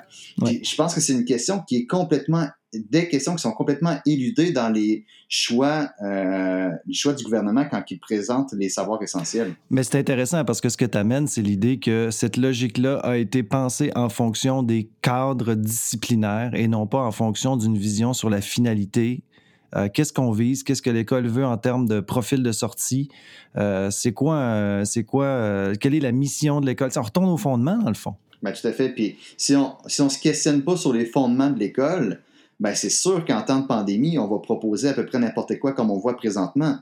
Tu sais, euh, on prend l'école comme ce que c'est sans ce que ça devrait être. Alors, je pense que la question est super importante en ce sens-là. Puis ça va nous amener à prendre des mesures qui vont être plus, euh, peut-être plus cohérentes, plus pertinentes dans ce qu'on va choisir, plutôt que de dire, ben, coupons-le, coupons-le, mettons un peu de, sauce ici pour donner un petit peu de goût puis d'attitude, là. Et si, euh, ben, si on se ramène à, aussi là, à des articles qui sont parus là, euh, dans les dernières semaines, euh, on a, les spécialistes ont insisté sur le taux d'obésité qui augmente chez les jeunes, apparition, ben, pas apparition, mais augmentation des troubles alimentaires chez les adolescents. Anxiété. Les, spécialistes ouais, évaluent que là, le, le taux d'obésité, l'augmentation des troubles sont liés à la COVID. En plus de ça, s'ajoute l'anxiété qui est en augmentation. On a déjà, euh, on a déjà un tiers de nos élèves là, au secondaire devant nous qui ont des troubles de santé mentale, ce qui peut inclure l'anxiété, la dépression, euh, les idées noires, etc. Euh, on les a, les besoins devant nos yeux. Qu'est-ce qu'on fait maintenant? Pourquoi ne pas utiliser les cours qu'on a à notre portée ben pour essayer de répondre à ces besoins-là? Donc, en contexte pandémique, euh, si j'avais euh, certains cours là identifiés pour dire ben là, il faut répondre à des besoins, euh, il faut faire bouger nos jeunes, faut les amener à libérer leur esprit là avec les arts, la pensée créative, tout ça. Ouais, faut faut donnent du sens, qui relativisent, qui, qui, prennent le temps de faire une introspection, qui entrent en contact avec la diversité des points de vue.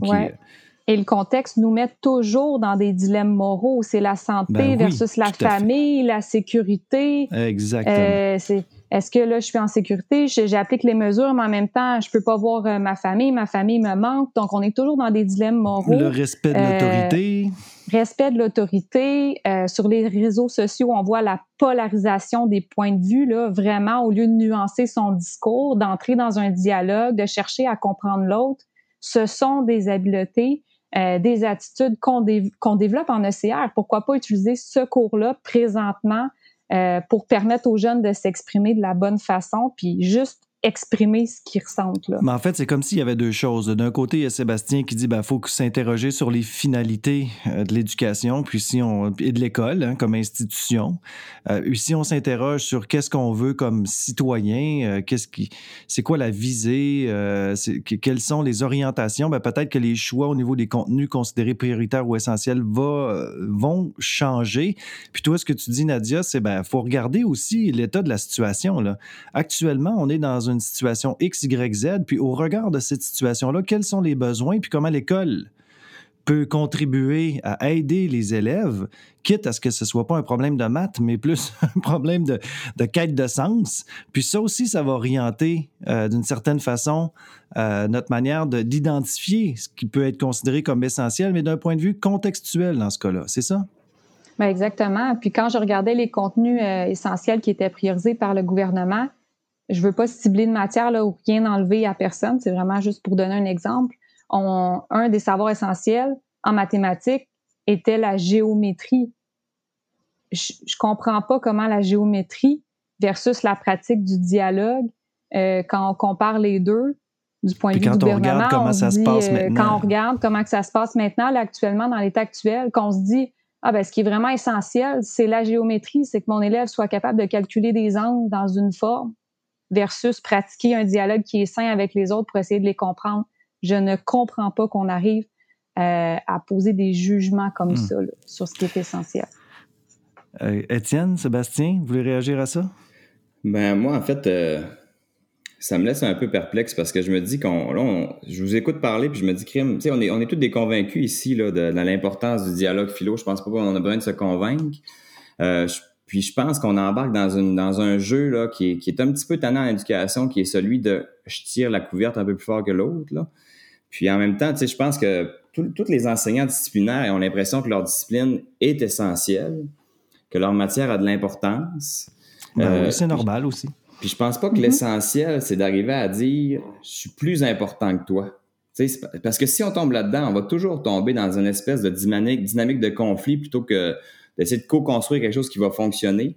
Puis je pense que, je n'ai pas de réponse à ça, mais il y, a, un questionnement fondamental à se poser sur pourquoi, ben, vous disiez les fondements de l'école, mais veut, pas socialement, ça veut dire qu'il y a une certaine valorisation de ce modèle-là qu'on donne à nos jeunes. Un modèle qui est principalement logico-mat, où est-ce qu'on leur apprend à résoudre des problèmes, à, bien écrire la langue, mais en insistant, par exemple, sur des, des éléments grammaticaux plutôt que sur le plaisir d'écrire. Il y a quand même une réflexion sur la société en tant que telle. Pourquoi on, continue de valoriser tout ça, alors que leur output, à la limite, si je joue le jeu du market, pas du marketing, mais de la, du marché du travail, c'est drôle parce qu'il y a une couple d'années, je lisais un article, c'était des PDG ou en tout cas des hauts placés chez, Ubisoft qui disaient, hey, oui, on a besoin de, de, techniciens puis de, gens qui ont des, des compétences techniques et informationnelles, mais on a surtout besoin de gens qui ont une pensée créatrice, qui sont capables d'être critiques, pour qu'on puisse se dépasser constamment. Puis je me dis, tu sais, comment se fait que d'abord, même si les gens, même les, grands boss, ils disent, envoyez-nous des gens qui ont développé leur pensée créatrice,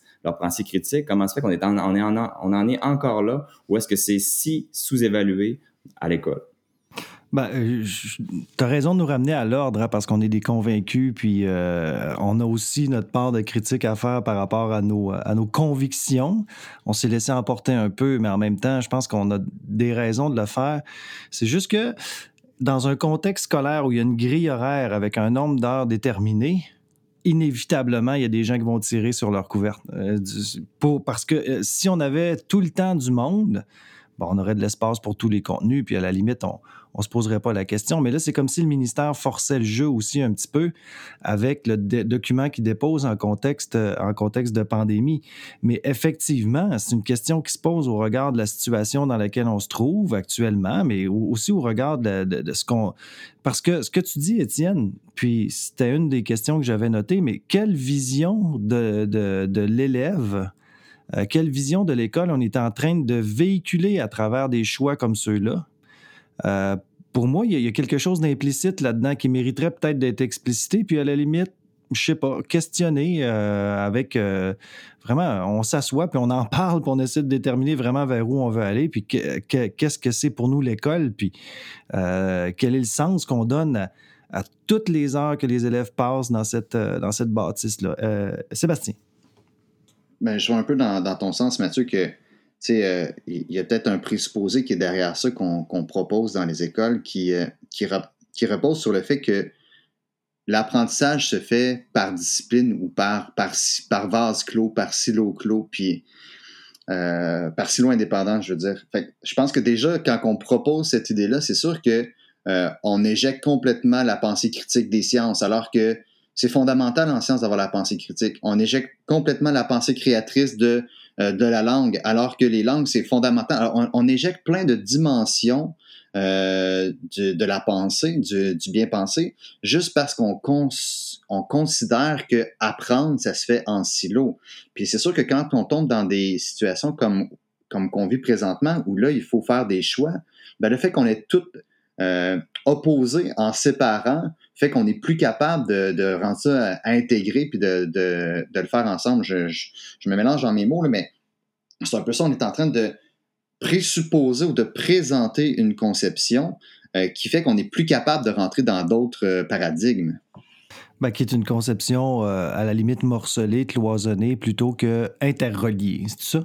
Exactement. Sébastien, moi, je serais curieuse. Est-ce que tu crois euh, justement que quand le, ministre, le gouvernement prend des décisions comme ça de cibler des savoirs essentiels, est-ce que tu trouves pas que ça, crée ce problème-là un peu, euh, le fait qu'on va un peu à l'encontre d'une interconnexion entre les matières?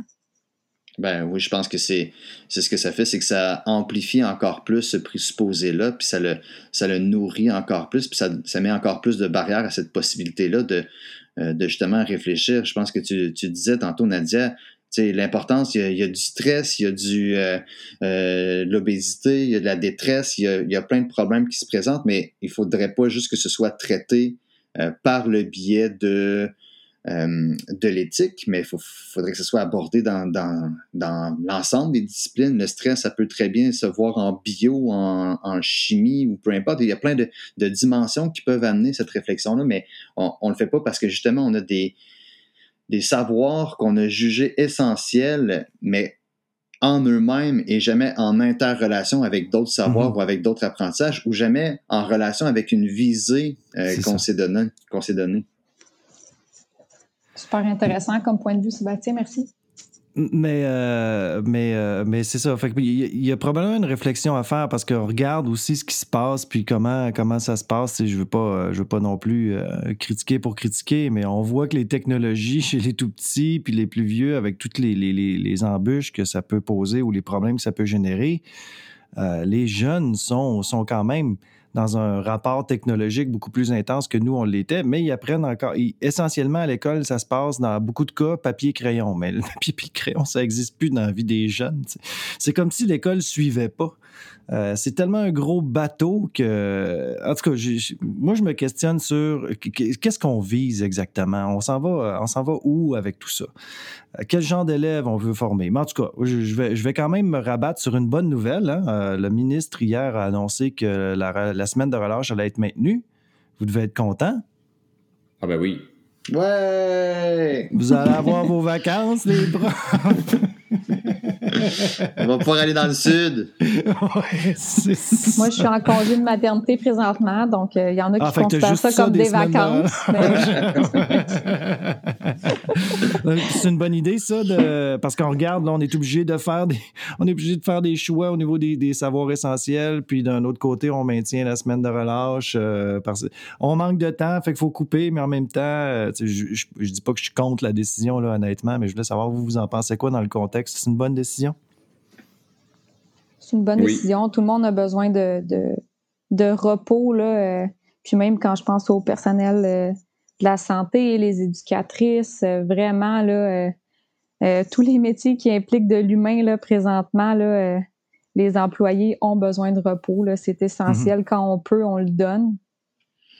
Au-delà des employés et les élèves aussi, là, je, on disait tantôt le niveau de détresse, de, euh, de, décrochage, de motivation, c'est épouvantable de la part des, élèves. on réussit euh, tant bien que mal de trouver des solutions, de les accompagner, de les aider, mais euh, en tout cas, moi, je ne sais pas vous, Étienne et Nadia, mais moi, je le sens que mes élèves sont complètement à bout. Là. Ils, ils ont besoin d'air, ils ont besoin de se ventiler, ils ont besoin d'être dans autre chose que des savoirs essentiels qui sont parfois pour eux très peu essentiels. Hmm. Mais ça, ça, montre à quel point, euh, au final, euh, au final, il n'y a, pas que les savoirs qui sont importants, mais aussi le bien-être hein, dans tout ça, qui est surtout dans un contexte où, dans lequel on se trouve où on est juste tout le monde un peu perdu. Ouais, puis tu sais, je pense qu'on est en train de passer à côté de la plaque sur le plan de peut-être la mission d'humanisation de, l'école, tu sais. Parce que justement, en insistant autant sur ces savoirs essentiels-là, sur le, tu sais, vous disiez tantôt euh, savoir essentiel, mais par rapport à quoi? Justement, par rapport à un modèle qu'on s'est imposé. Mais ben, moi, j'entends mes collègues euh, dire, bon, ah, écoute, euh, tu sais, qu'est-ce que ça va donner cette, cette génération-là qui a vécu la COVID? Euh, qu'est-ce qui va advenir d'eux? là, je me dis, mon Dieu, OK, là, mais semble que moi, dans mon, cours, ils n'ont pas arrêté de penser. Ils n'ont pas arrêté de s'intéresser au monde. Ils n'ont pas arrêté d'être curieux, mais effectivement, ils vivent une détresse. Puis effectivement, la quantité de contenu que vous avez ciblé dans l'absolu fonctionne pas dans le contexte actuel, tu sais. Je trouve que c'est, on a vraiment un, un drôle de rapport au savoir. Puis justement, je pense qu'il y a vraiment un gros travail à faire par rapport à ça, tu sais, de travailler notre rapport au savoir dans certaines matières. C'est un grand travail, puis c'est un grand chantier, je pense mais je pense pas que ça doit se faire uniquement en éthique et culture religieuse. Je pense qu'il y a une importance là, de, le faire avec, euh, avec tous les profs, parce que moi, des fois, j'entends mes, mes, collègues, puis je me dis, mon Dieu, tu sais, on est vraiment là dans, dans, une conception comme archaïque de dire que s'il si n'y a, pas, a pas gobé toute cette information-là, il on n'arrivera pas à faire un bon humain de lui, là, mais tu sais mais effectivement, la question des rapports au savoir, c'est sûr que c'est une autre de mes paroisses, là, mais est fondamentale. Puis, justement, actuellement, je pense qu'il y a des besoins de réfléchir euh, au rapport au savoir qu'on a, notamment au rapport au savoir scientifique avec euh, tout ce qui, se dit sur les médias sociaux, entre autres, mais aussi avec tout ce qu'on voit comme euh, la science en train de se faire, hein, chercher des, des, des remèdes, euh, avoir des hypothèses concurrentes. il y a une belle occasion à saisir, mais je sais pas, c'est pas juste le lot de l'école, honnêtement, je pense que c'est au niveau social, mais il y a une belle occasion à saisir, me semble-t-il, pour travailler justement ces rapports au savoir-là au regard de ce qui se passe. Oui, puis pour aller dans le même sens euh, qu'Étienne, là, en fait, euh, moi en classe, c'est la même chose que je vois. Euh, les jeunes, euh, des fois, nous disent là, c'est tout le temps le même discours. On nous dit toujours qu'on va être la pire génération, puis on a, on a l'impression que nous aussi, quand on était adolescents, on se faisait dire qu'on est, ouais, on se faisait dire ça. Puis en fait, ce qu'on voit en classe, c'est, c'est non, c'est vraiment pas ça. C'est des adolescents qui sont très ouverts, euh, empathiques, allumés, sont curieux. On n'a vraiment pas ce, ce pouls-là. Euh, donc, euh, c'est vraiment... J'ai hâte de voir ce que ça va donner, cette génération-là. COVID, là, mais à mon sens, là, ça va être autant. Ils vivent, tellement, ouais, ils vivent tellement un monde de bouleversement là, qui va leur demander une énorme flexibilité. Puis je me dis que, comme, comme réseau scolaire, on en manque drastiquement des fois de la flexibilité, puis ça fait peur. Ben, écoute, euh, ils vont avoir à faire preuve de flexibilité dans le futur aussi, parce que je pense qu'on n'est pas au bout de nos peines, honnêtement. Euh, on, prend une petite pause pour euh, ce deuxième bloc, puis on revient pour un dernier bloc rapido presto. Ça vous va? C'est parfait. Parfait. Parfait.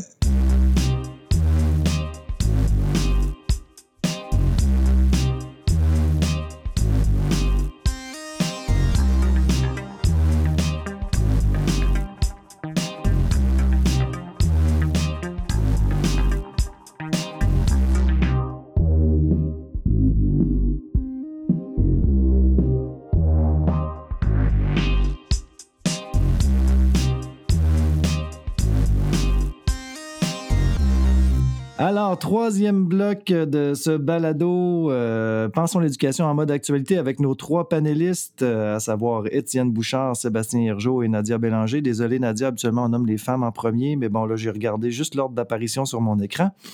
Euh, bon, maintenant, mais c'est bien qu'on change. On veut l'égalité des genres, on veut ben décloisonner les genres. C'est bien qu'on modifie ça. Il ne faudrait même pas, même pas en parler. Tout à fait, tout à fait d'accord.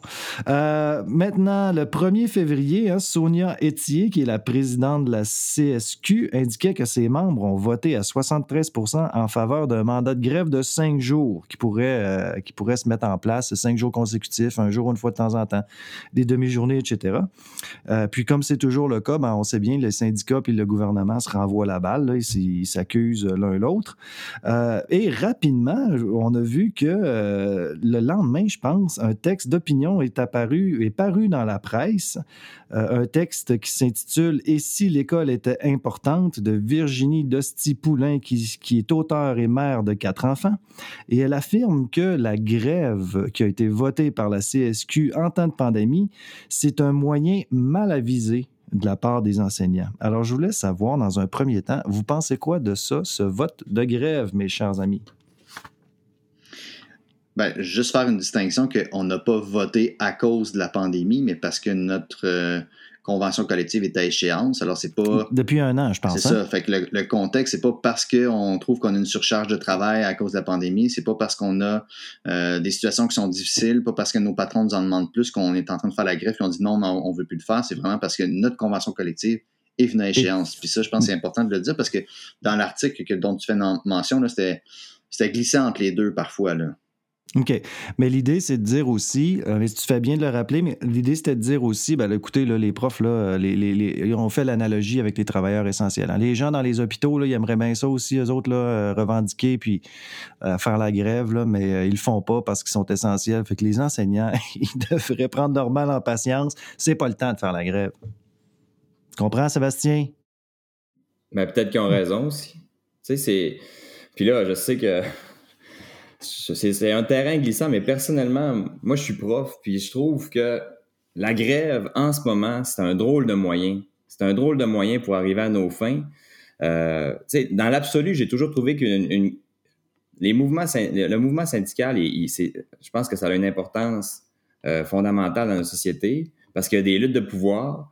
Puis là, on se dit, bon, ben, on n'est pas regard d'arriver à un dialogue qui arrive à un, consensus, un aboutissement qui est satisfaisant pour tous. Fait qu'on va faire une grève. Euh, qui est comme une espèce de contestation. Mais en même temps, je me dis, crime, c'est vrai qu'en ce moment, là, euh, c'est une situation qui est exceptionnelle. C'est vrai qu'en ce moment, il y, a des, professionnels qui sont à bout de souffle puis qui n'ont ont pas les, moyens ou euh, ils n'ont pas l'opportunité de, de, dire ben je vais tomber en grève pendant cinq jours. Fait que moi, je pense qu'actuellement, dans, dans le contexte, avec le, le, genre de tissu social qu'on a, où est-ce qu'il y a des gens qui sont très éprouvés par la crise et d'autres moins, puis qu'il y a de la polarisation aussi beaucoup dans les opinions. Absolument. Ben, moi, en tout cas, ça me. Ça me je dirais pas que je, suis très. Euh, je suis comme euh, vraiment comme euh, dans un dans un bord ou l'autre, mais ça me pose de grandes questions. Effectivement, est-ce que est-ce que c'était vraiment la bonne chose à faire? Est-ce que ce moyen-là était avisé? Mm-hmm. Quelqu'un d'autre veut réagir là-dessus? Parce que c'est vrai que c'est un peu un terrain glissant. Je veux pas que vous, vous, mettiez les pieds dans les plats non plus, là, honnêtement, mais je, vais arriver à une autre question qui va être beaucoup plus euh, constructive là, par la suite. Ben, Moi, Mathieu, j'ai, euh, je trouve que ça revient souvent là, dans les discours qu'on entend. Là, on compare les travailleurs essentiels aux enseignants, tout ça. Euh, pour moi, il y a une erreur de raisonnement ici. Là. En fait, c'est comme si c'est comme si je disais euh, moi, euh, je peux pas me payer ça, un voyage en Jamaïque. Donc, euh, les personnes qui peuvent aller à Jamaïque, euh, ils devraient pas y aller. Ben, pourquoi? Pourquoi avoir un raisonnement de ce genre-là? Pourquoi on comprend que les travailleurs essentiels ne peuvent pas se le permettre? ils travaillent là, vraiment avec des humains là, dont la santé est en jeu. mais pourquoi? Ouais, la vie est en jeu, mais pourquoi euh, les enseignants qui peuvent se le permettre peuvent pas utiliser ce moyen-là? Est-ce que tu dirais euh, qu'à la limite, c'est presque une fausse analogie, cette affaire-là? Ben, moi, je dirais que c'est un, une double faute ou un faux dilemme. On, on mhm. essaie de comparer deux choses qui, euh, qui ont des contextes complètement différents, puis dire que c'est pas parce qu'un peut pas le faire que l'autre peut pas le faire. pour moi, c'est vraiment, comme, comme dit Nadia, une erreur de raisonnement dans ça. C'est pas, pas parce que un, c'est pas possible pour un que c'est pas possible pour l'autre. Ceci étant dit, est-ce que c'est le bon moyen? Ça, on, peut. Ben, c'est drôle parce que c'est justement cette question-là qui est fondamentale. Moi, je remets, je pense qu'il n'y a pas lieu de remettre en question l'idée qu'il y a de la détresse dans le, milieu scolaire, qu'il y a des choses qu'il faut qu'ils changent, euh, que dans la manière dont les ressources sont organisées, il il y a des problèmes qui ont déjà été ciblés. Puis, euh, justement, parce que notre convention collective arrive à échéance, il y a une négociation qui est en place. Mais, tu sais, là, vous dites que c'est une fausse analogie, là. Mais en même temps, le contexte est pas si différent, c'est-à-dire qu'on fait tous partout, partie d'un même contexte qui est un contexte de, crise pandémique. Un contexte, admettons, qui a, sollicité toute la société indépendamment, euh, admettons, de, je dirais, nos professions. Puis, veut, veut pas, je sais pas si c'est une erreur de raisonnement de dire que nous, en tant qu'enseignants, étant donné qu'on peut se le permettre, euh, c'est pas pareil que les, professionnels du milieu de la santé qui peuvent pas se le permettre parce qu'on fait quand même partie d'un même contexte global communautaire. Ben, je suis d'accord avec toi, Étienne, qu'on fait partie du même contexte global, mais le, contexte dans lequel on négocie notre convention collective présentement n'a rien à voir avec notre tâche de travail. Puis je pense qu'il faut faire cette distinction-là qui est importante entre le fait qu'il faut négocier notre convention collective puis le fait qu'on soit pris dans cette situation-là. C'est pas parce qu'il y a cette situation-là que ça, ça euh, comment dire, que ça... Invalide. Invalide, merci Mathieu, que ça invalide le, processus ou les, mm-hmm. décisions qui sont prises. Puis, euh, tu sais, on, peut remettre en question les choix. Là. Je dis pas que je suis d'accord avec la grève, mais je pense que dans le processus de négociation, il est super important quand on voit qu'avant même la COVID, ben, un enseignant sur cinq euh, quitte avant d'avoir fait sept ans dans la profession. Qu'on a un épuisement euh, marqué de la part euh, des enseignants. Et ça fait combien de temps que tu enseignes? Toi, t'es peut-être. non, je fais une Ça approche le, mon décrochage. non, mais... Excuse-moi, Sébastien, continue. Mais, mais c'est un peu ça, tu sais. Je pense que le, le, contexte dans lequel on est avec la pandémie, c'est vrai que ça peut donner l'impression où ça ça, ça nous demande peut-être de réfléchir sur les moyens qu'on va prendre, puis je suis tout à fait d'accord euh, avec ça, mais ça l'invalide pas le processus ou la démarche qu'il faut qu'il soit faite, je pense. Mais, mais peut-être aussi que certaines personnes veulent éviter que le gouvernement profite de la situation. Je dis pas que le gouvernement y est comme ça en général, mais on peut pas présumer que c'est impossible non plus. Euh, ou à l'inverse, que les, les, syndicats profitent de la situation parce que je pense que ça peut être aussi, une possibilité que, ben voilà, ça fait un an qu'on donne beaucoup, alors euh, vous devriez être reconnaissant, sinon, ben... Ah, peut-être. Ben, je pense que ça peut être dans les, dans les deux cas. Fait c'est pour ça que le moyen euh, justifie peut-être pas nécessairement les moyens, euh, les, la fin. La fin, je ouais, ça. c'est ça que je voulais dire. Merci, Mathieu. c'est euh, Nadia, on t'a pas entendu vraiment?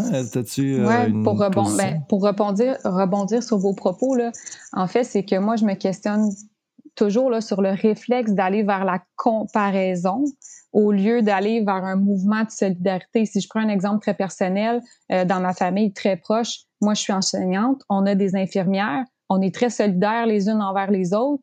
Euh, on voit qu'on trouve ça difficile, euh, chacune de notre côté. Euh, c'est pas facile pour personne en ce moment. Euh, on se soutient dans nos, je veux dire, on soutient dans nos vies. Pourquoi pas se soutenir dans nos moyens? Euh, Si c'est un bon moyen, je pense que oui. Faut pas oublier que les moyens qu'on qu'on prend, c'est aussi une façon de porter la voix des élèves, de porter leurs besoins. Les élèves ont des besoins, eux, ils peuvent pas euh, nécessairement là, faire une grève là, pour euh, les en parler. Donc, euh, je reviens sur la santé mentale. Moi, la première raison pour laquelle je supporte tous mes collègues dans la grève, c'est qu'on veut des professionnels, on veut des services qui accompagnent nos élèves dans les écoles. C'est c'est important. Bon, ben justement, allons-y dans, ce sens-là. quelles devraient être les revendications? ce serait quoi des bonnes conditions de travail? Parce que vous l'avez mentionné, puis ça, c'est un. Ben, vous avez mentionné qu'il y a quand même un haut taux d'abandon euh, de la profession dans les 5-7 premières années.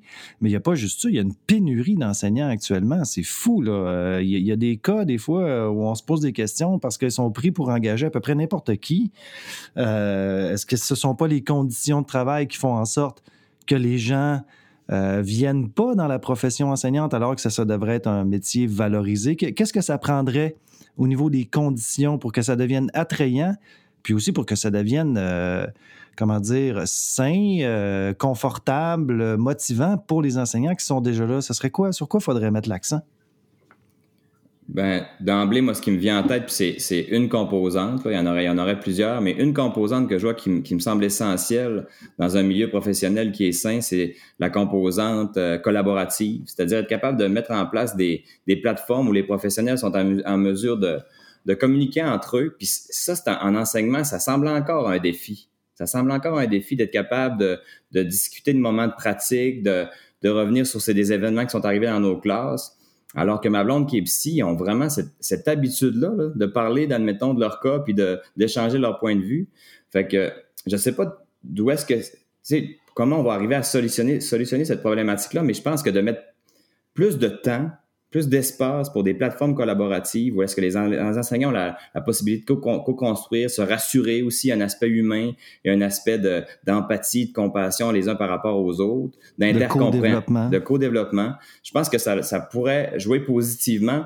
Et moi, la problématique que je vois apparaître dans, dans les dernières années, c'est que pour, pour mousser ça, les directions se sont jointes à beaucoup de, de CAP, de, de, de communautés d'apprentissage, de communautés de, de, co-développement. Puis, au lieu de, des fois, favoriser le dialogue, j'ai l'impression qu'il euh, apporte une espèce de d'orientation, de, de, dynamique particulière basée sur les chiffres, sur les cohortes, sur les statistiques. En tout cas, moi, c'est des choses que j'ai connues.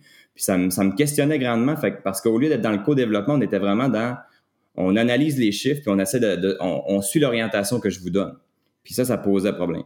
Fait que euh, toi, tu voudrais qu'il y ait plus d'espace pour ça, pour euh, l'analyse de pratique, la réflexivité, euh, la, collaboration, du co-développement. Moi, j'ai une solution. En, enlevons les, contenus d'éthique et culture religieuse, puis ça va libérer Je sais pas, Sébastien, Nadia, vous autres, ce serait quoi les. Qu'est-ce qu'il faudrait revendiquer? Où sont les besoins dans le milieu de l'éducation? C'est de, de quoi les gens ont besoin pour que ça devienne attrayant et que ce soit un métier agréable? En fait, euh, moi, quand je suis dans ma classe, euh, je, suis, vraiment une enseignante passionnée. Euh, je ris avec les élèves, j'ai du plaisir. Quand je sors de ma classe, c'est une autre histoire. Donc, quand j'ai étudié au baccalauréat, c'était pour enseigner. Donc, quand on me demande de, par exemple, surveiller des corridors à l'intérieur de ma tâche, surveiller le local de retrait où on envoie les élèves qui ont des comportements inadéquats, est-ce que euh, c'est vraiment pour ça que j'ai étudié? Parce que là, moi, si ça dérape au local de retrait avec le jeune, ben après, moi, il faut que je fasse le suivi de ça, puis ça me prend du temps. Donc, est-ce vraiment, est-ce qu'on peut... Euh, ça te dévie de ton intérêt premier? Oui, qui est d'enseigner. On, a étudié pour enseigner, on aimerait ça enseigner. Euh, l'autonomie professionnelle, on en a parlé souvent. Maintenant, il faut indiquer dans nos grilles horaires là, tous les temps là, euh, le, temps qu'on est à l'école, faut vraiment, c'est du temps qui est assigné, donc euh, il faut le mentionner, il faut être là, sinon on peut euh, se faire pénaliser au niveau des salaires. OK, il y a comme une petite surveillance là. C'est ça, il y a une surveillance. Pourquoi, comme un travailleur autonome, là, pourquoi on pourrait pas, là, si jamais cette heure-là, je me je sens que je pourrais travailler chez moi de façon plus paisible que dans une salle d'enseignant, pourquoi je pourrais pas m'en aller chez moi travailler? Donc, il y a il y en a plus de place pour ça. Euh, je terminerai par diminuer le nombre d'élèves par classe. On est rendu avec une mhm. des problèmes de santé mentale qui sont à la hausse. Donc, quand j'ai de plus en plus d'élèves devant moi qui ne vont pas bien, euh, ça devient de plus en plus difficile d'avoir un climat qui est sain pour enseigner. Oui, puis en même temps, pour faire des rétroactions, quand ils sont 26, 27 dans une classe, euh, on n'est plus dans l'individualisé du tout, puis la différenciation pédagogique, plus difficile à mettre en œuvre aussi, je présume. Oui, mais Ati a dit que ça changeait rien. oui, c'est ça, c'est vrai. oh, oh, attention. Argument d'autorité ici. Euh, Sébastien, toi, euh, serait quoi tes euh, ben, quelles les priorités? Je pense que Nadia a mentionné quelque chose qui est super important, c'est l'autonomie professionnelle. Je pense que, parce que dans mon milieu, puis moi, ce que je sens beaucoup, c'est que de moins en, en fait, de plus en plus, on perd notre autonomie professionnelle, euh, que ce soit par les horaires, comme disait Nadia, mais aussi parce que euh, euh, j'ai l'impression que la façon dont l'école fonctionne n'est pas encore rentrée dans le 21e siècle. En ce sens que, ben, on a besoin d'être capable de concilier travail-famille, d'organiser mm-hmm. nos horaires un peu plus, qu'on a besoin de euh, d'avoir des outils appropriés. Euh, moi, je sais que j'ai encore un ordinateur dans ma classe et j'ai pas d'ordinateur qui fonctionne. Euh, alors, tu sais, c'est des choses comme ça qui font que avoir des, des outils pour être capable de travailler, d'être capable de concilier le travail, euh, ou le faire de comme moi je peux le considérer le plus efficace puis qui convienne le mieux à ma façon de faire. Ça, je pense que c'est des choses qui sont super importantes qui qui font que encore aujourd'hui on est sur un modèle euh, qui ne répond plus, je pense, aux besoins des, des enseignants. Puis c'est pas pour rien qu'il y a plusieurs enseignants qui décrochent parce que euh, quand tu es un jeune enseignant, tu es déjà dans le 21e siècle, puis tu rentres dans le 18e siècle pour travailler, ça va un peu mal. ben, c'est, pour les élèves aussi, ça doit être troublant. Mais là, là, je vous écoute parler, puis il y a quelque chose qui me dérange parce que vous n'avez pas parlé personne du salaire. Écoute, il me semble que c'est un incitatif, ça, non? Ben, je t'ai gêné de le dire. Ben oui, non. Ben, on peut pas dire, on peut pas dire non dans l'absolu. C'est toujours un, incitatif d'une certaine façon. Puis il y a une forme de reconnaissance aussi à travers ça. Mais ben, je suis quand même étonné de voir que, alors que dans les pubs des syndicats, c'est un, un, des éléments qui revient souvent. Là. Ben, je pense c'est pas une préoccupation pour, vous? Ben, je pense que c'est pas une préoccupation pour moi, puis peut-être pas pour Nadia et Étienne non plus, mais je pense que ça peut être un moyen de revaloriser la profession. Euh, parce que justement, c'est difficile de faire rentrer des, des, enseignants dans ça quand on des jeunes enseignants dans la profession, mais de leur euh, offrir un, salaire décent en commençant, je pense que ça peut être effectivement un incitatif. Mais quand tu es un, un, vieux prof comme moi, ça changera plus grand-chose que tu me rajoutes 52 cents à la fin de ma paye. Euh, c'est pas de ça que j'ai besoin. J'ai vraiment besoin d'autre chose que le salaire. J'ai besoin des mhm. conditions. J'ai besoin d'appui avec des professionnels qui sont autour de moi. J'ai besoin de bonnes ressources pour être capable de le faire, pour avancer. Euh, j'ai besoin de pouvoir contribuer dans mon milieu, euh, pour faire avancer des choses, ce qui est, ce qui est pas possible présentement dans les structures qui sont là. Mais si tu me dis que demain tu me donnes 25 000 pièces de plus, je vais être super heureux, mais c'est pas pour ça que je vais aller faire une grève. Non, non, je, je comprends bien. Oui, Nadia? Mais je pense qu'il y a une grosse polarisation des échanges là, sur les réseaux sociaux sur le salaire. En fait, mm-hmm. le seul point souvent qu'on mentionne, c'est que. Vous avez deux mois de vacances par année, écoute. oui, ça, on n'y reviendra pas là, parce qu'on sait, sait, que c'est prélevé là, sur nos salaires, tout ça. Ben on l'a expliqué beaucoup de fois. Ouais. Euh, non, c'est le point que, ben, comme dans tout, euh, toute ben, la la majorité des professions ou des métiers, là, on aimerait ça que quand on fait du temps supplémentaire, ben, que ça soit reconnu puis qu'on soit mhm. rémunéré pour ça, tout ben, simplement. Là. Donc, c'est le point qui revient souvent. Euh, je vous donne un exemple personnel. Moi, mon conjoint, il est dans le domaine de la construction. Ben, si son employé fait plus d'heures, il va être payé pour le nombre d'heures qu'il a fait de mhm. plus. Là. C'est, c'est tout simple. Donc, euh, c'est un petit peu ça qu'on demande. Est-ce que vraiment ce qu'on recherche, c'est d'augmenter notre salaire annuel? Je crois pas. Euh, vraiment. Euh, donc, euh, c'est mon point de vue personnel. Étienne, tu veux euh, ben, dire quelque chose en terminant? Moi, je suis un petit cul comme enseignant, fait que le, salaire, pour l'instant, c'est pas si grave. Là. Puis c'est ma blonde qui a le gros salaire de toute façon dans la famille. Mais ce, que, ce que je vous écoute, puis je me dis que, tu sais, j'entends autonomie, puis euh, moi, c'est quelque chose que je trouve qu'à vous, à vous entendre, ça a aussi beaucoup d'importance pour moi. Puis je trouve que vous le définissez bien, ce besoin-là. Puis je, pense que dans l'autonomie, en lien avec ce que j'avais dit au début, il y a aussi ce besoin-là d'être autonome, mais aussi avec les autres. Être capable de, de construire avec les autres, puis d'avoir l'impression que justement on est maître de notre développement professionnel. Puis j'insiste sur cet aspect-là que je pense que ça manque grandement. Puis tantôt quand je disais des espaces, là, mais ça veut dire de de mettre de la place dans nos tâches pour que ça rentre, ces espaces-là. Je pense que ça, mhm. ça, nous permettrait justement d'avoir moins l'impression d'être surchargé si on avait plus d'espace où est-ce qu'on on ventile, on, essaie de comprendre, on essaie de, de, revenir sur des situations pour après ça être plus lucide, plus efficace par la suite. Ben, Puis même chose, admettons, à l'échelle d'une école. Tantôt, Sébastien disait, crime, des fois, j'ai pas l'impression d'être suffisamment impliqué ou sollicité dans les décisions. Mais je pense qu'effectivement, l'école, on dirait qu'elle est restée pas, complètement, mais en partie encore dans une logique top-down. Puis ça, c'est un, un grand problème, justement, quand tu te considères comme un professionnel qui pourrait apporter des solutions viables à certaines problématiques.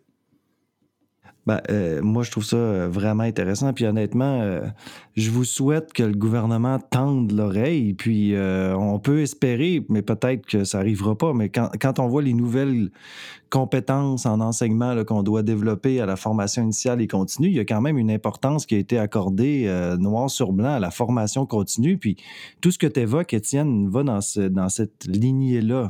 Peut-être qu'il va y avoir des espaces. En tout cas, il y a un levier pour négocier parce que ça fait partie des, de, ce que le gouvernement souhaite voir apparaître dans les écoles et chez les enseignants. Euh, bref, je vous, je vous remercie tout le monde hein, d'avoir, vous trois, d'avoir participé à ce honnêtement, c'est la première, euh, c'est la première expérience en mode euh, actualité. Euh, donc, vous, vous, avez quand même pris un risque en vous jetant dans l'eau sans savoir à quelle température. J'espère qu'il n'y a pas eu un choc thermique trop grand. mais moi, personnellement, j'ai trouvé ça très agréable, belle dynamique entre vous. Puis c'était bien fun. C'était bien fun. J'ai bien aimé faut ça. Il faut vraiment remettre ça.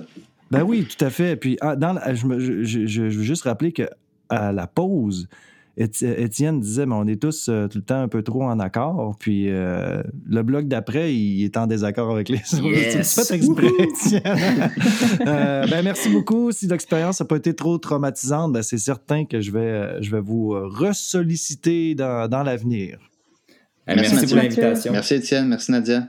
Merci Sébastien, merci Salut, Merci tout le monde. À bientôt. À bientôt. À bientôt.